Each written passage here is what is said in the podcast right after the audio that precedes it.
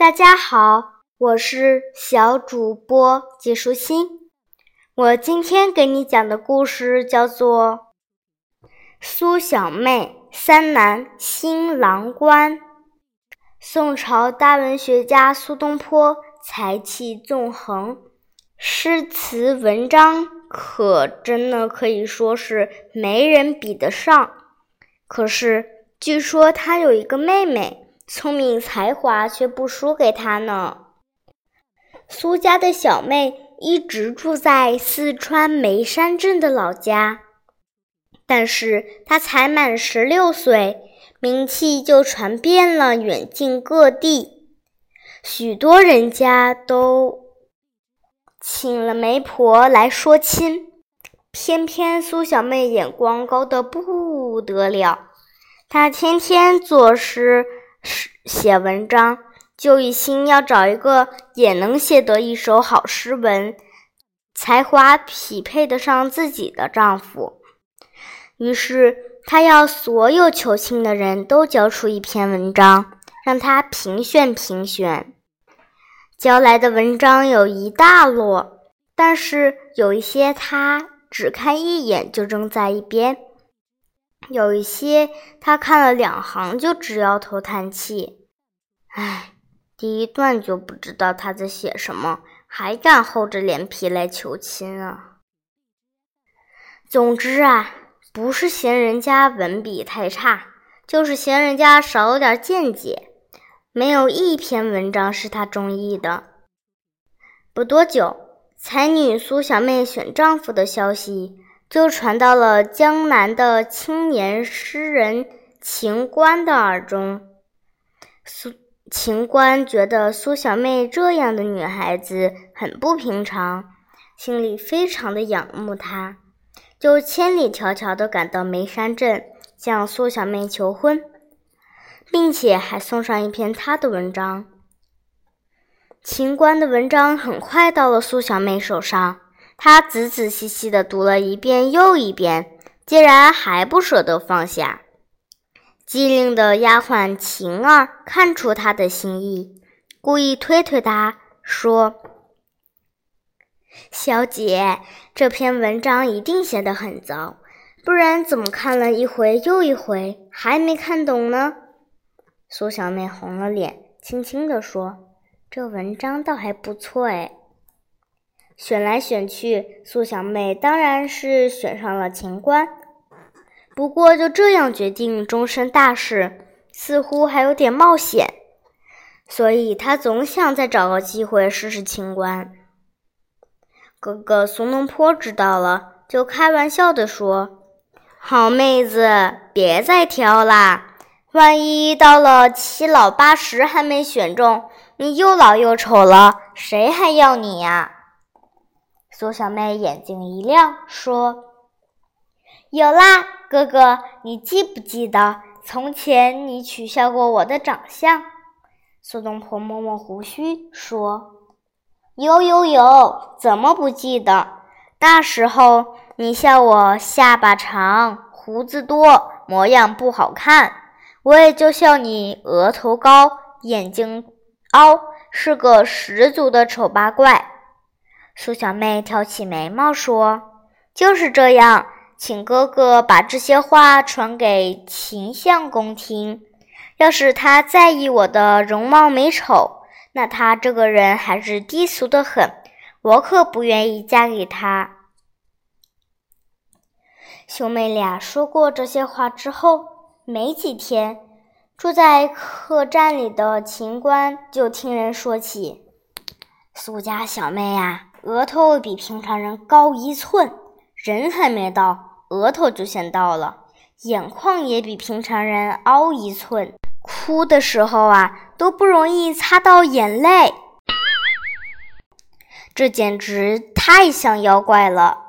秦观自心里不太自在的想：娶妻不虽然不一定要娶美女，也但是也不能稀里糊涂的。娶个妖怪呀！苏家的小姐到底是什么模样？我得先弄弄清楚。他打算亲自去见苏小妹一面。可是那时候女孩子不轻易出门见客，秦观哪有机会见到苏小妹呢？没想到这一天，机会倒真的来了。秦观打听出苏小妹正要到东岳庙烧香，他灵机一动，连忙去向他的一个道士朋友借了衣服和佛尘，假扮成道士，然后潇潇洒洒的也上东岳庙去了。苏小妹烧完香，从大殿里出来，忽然有个年轻道士走到她的面前说。小姐有福有寿，请发慈悲，施舍给我一些银钱。苏小妹抬眼一瞧，心中不禁有些怀疑：这个人神采奕奕的，看起来很像个有作为的读书人，怎么会是道士呢？她在打量眼前这个道士的时候，道士也睁大了眼睛，仔细打量着她。聪明的苏小妹越发觉得这个化缘的道人不寻常，就低下头，加快脚步走下台台阶，进了轿子。然后她才轻声吩咐晴儿去打听那个道士到底是谁。结果，秦观假扮成道士的事，很快就被晴儿问出来了。这下可好。苏小妹生气地对晴儿说：“哼，他既然是这样看重外表的人，这辈子休想娶到我。”而秦观呢，他看到苏小妹虽然不是什么天仙美女，却也不像传说中那么可怕，而且举止端庄，一双灵活有神的眼睛更显出她的聪慧脱俗。于是他满心欢喜的。决定娶苏小妹做妻子，换下道士服装之后，就立刻上门去求亲。苏家老爹爹当场就答应了他，并且安排三天后举行婚礼。得到等苏小妹得到消息之后，已经来不及阻止了。他气鼓鼓的想：“哼，没那么便宜。”我非要难一难他，给他吃点苦头不可。三天后，隆重的婚礼行过了，热闹的酒席也结束了。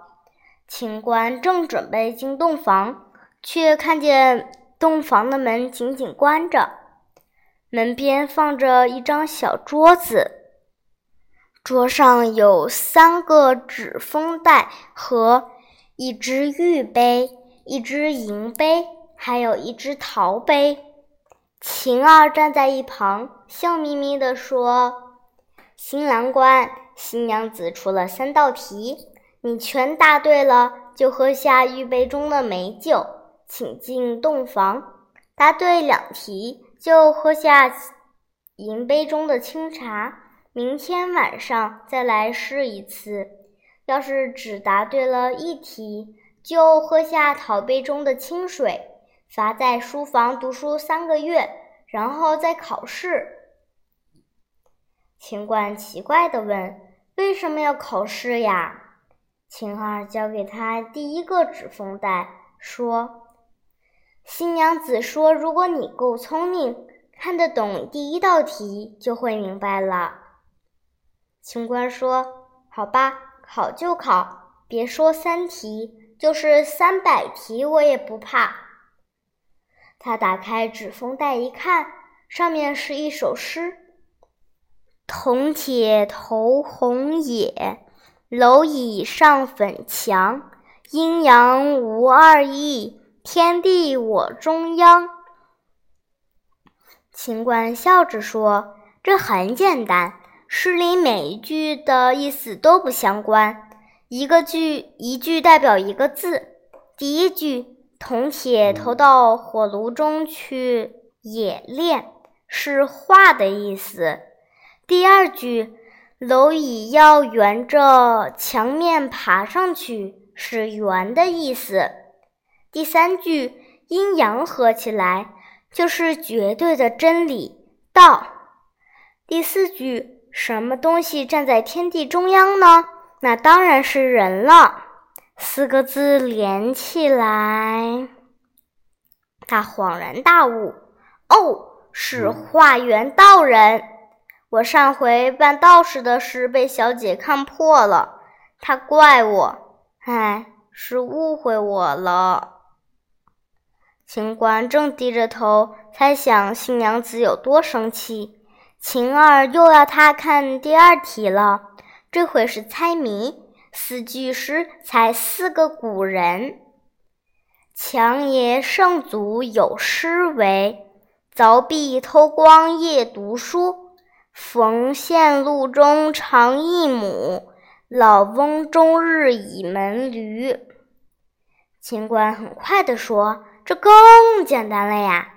孙子比祖父有作为。”有权势，当然是指三国时代的孙权啦。在墙上凿个洞是孔，孔里有光就是孔明，这是神机妙算的诸葛孔明。儿子思念母亲，一定是指孔子的孙子子思了。老翁常被人称为太公。靠在门前，就会向远处张望，这是指太公望，也就是指周朝的开国老臣姜子牙。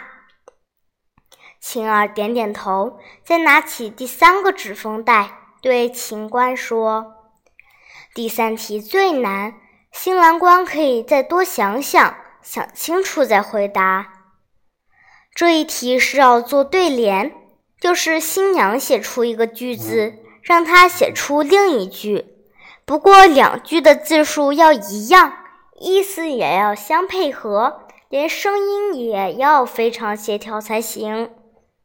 新娘出的上联是“闭门推出窗前月”，意思是一轮明月高挂在窗前，皎洁的月光斜斜照进来。窗里的人关上窗门，就把月光轻轻推出窗外了。这一句上联看起来很容易对，但是里面又有景致，又有动作，要对得巧却是难极了。三更天都过了，清官还想不出下联，越急越想不出，不由得急出一身汗。他在走廊上来来回回踱着步，嘴里一遍一遍念着“闭门推出窗前月，闭门推出窗前月”七个字，双手还不停地比划着关窗的手势。这时候，新娘子的哥哥苏东坡正躲在树丛后面偷看，因为他知道妹妹一向。刁蛮娇惯，一定会想办法为难新郎，就不放心的到洞房外面看看动静，想在必要的时候帮秦观的忙。他听到秦观喃喃的把上联念了念了好几遍，脑筋一转，便想出了下一联。然而他又不敢直接把答案告诉秦观，怕给妹妹知道。刚巧秦观踱步到栏杆前面，皱着眉头望着花园前的池塘，喃喃地说：“水面倒映着天上的月亮，嗯，水和天。”苏东坡灵机一动，拿起一粒小石子，扔进池塘里，砰一声。池水溅起几滴水花，溅开一圈圈的波纹。有啦！秦观突然领悟，大声念出下联：“投石冲开水底天。”咿呀一声，洞房门打开了，一个丫鬟走出来，笑盈盈地对晴儿点点头。晴儿高兴地端起玉杯说：“新郎官。”新娘子认为你三题都答得很好，请喝了这杯酒进洞房吧。秦光心里暗暗感激那个偷偷帮助他的人。他擦擦额头上的汗，一口喝了酒，喜气洋洋地进了洞房。就这样，真正是才子配了才女，两人的误会解了，一辈子过着幸福美满的生活。今天的内容就是这些啦。小朋友，拜拜。